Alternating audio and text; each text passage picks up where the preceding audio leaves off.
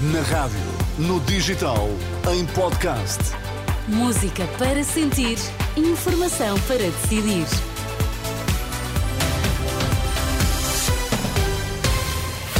Vamos às notícias. Bom dia, Sérgio Costa. dia, o que é que temos em destaque? Pedro Nuno Santos afasta a necessidade de consensos para o futuro aeroporto de eh, Lisboa. Pela primeira vez em 35 anos não há jornal de notícias nas bancas, trabalhadores em greve, governo assume preocupação. Vamos lá, edição das 10 com Sérgio Costa. A abrir a indicação de dois mortos e duas crianças resgatadas com vida após queda de viatura à água junto ao Cabo Raso, em Cascais.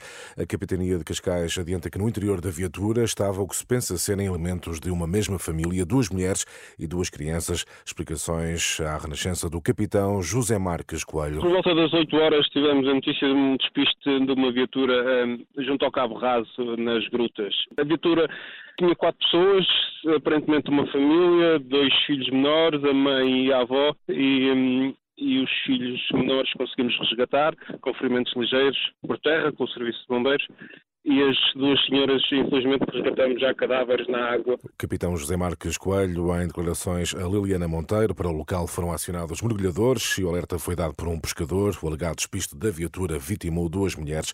As autoridades conseguiram resgatar com vida dois eh, menores. Pedro Nuno Santos afasta a necessidade de consenso com o PSD para a localização do futuro aeroporto de Lisboa, depois da Comissão Técnica Independente ter sugerido Alcochete e Vendas Novas como melhores soluções. O candidato à liderança do PS insiste que não há mais tempo a perder. Nós podemos procurar esse acordo, mas nós temos que avançar, já chega. O país, de uma vez por todas, tem que ser capaz de, de decidir e de avançar, não pode estar sistematicamente a arrastar os pés. Pedro Nuno Santos, excerto de uma entrevista à Renascença e Jornal Público, já disponível em rr.pt e para ouvir na íntegra depois das 11 da noite. Uma situação que deve preocupar todos. O Ministro da Cultura assume apreensão com a situação dos trabalhadores da Global Media. Pedro Adão e Silva recebeu nos últimos minutos um representante dos funcionários do Jornal de Notícias. Pela primeira vez em 35 anos, o JN não está nas bancas. Os trabalhadores estão em greve em protesto contra a intenção do grupo Global Media de rescindir com mais de 150 funcionários.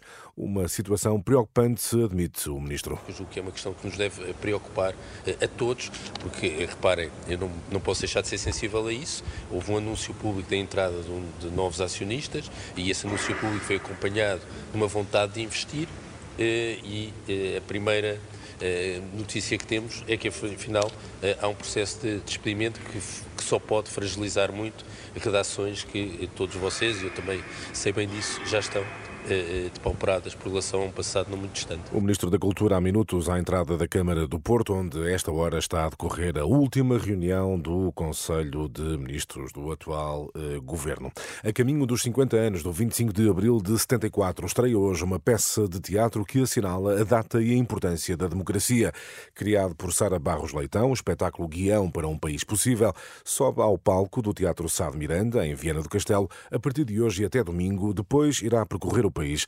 Na origem da peça está a curiosidade sobre os diários da Assembleia da República, Maria João Costa. Ainda o país não tinha um governo de missionário quando Sara Barros Leitão decidiu fazer um espetáculo sobre a democracia. A atriz e encenadora, nascida já depois de 74, há 33 anos, leu centenas de diários da Assembleia da República saídos da mão dos funcionários que se sentam no centro do hemiciclo. resolvemos fazer um espetáculo que vai desde do 25 de abril de 74 até aos dias de hoje, registando tudo o que foi dito na Assembleia da República. Guião para um país possível, com os atores João Melo e Margarida Carvalho, celebra 50 anos de democracia. É muito difícil fazer o trabalho associativo e é muito difícil trabalhar com os outros e encontrar aquilo que nos une. Na minha perspectiva, a- democracia é a arte do possível. E em 50 anos, a Constituição tem sido um guião possível. Que hoje, 50 anos depois, a nossa democracia pareça estar a abanar, há um documento que nos permite não cair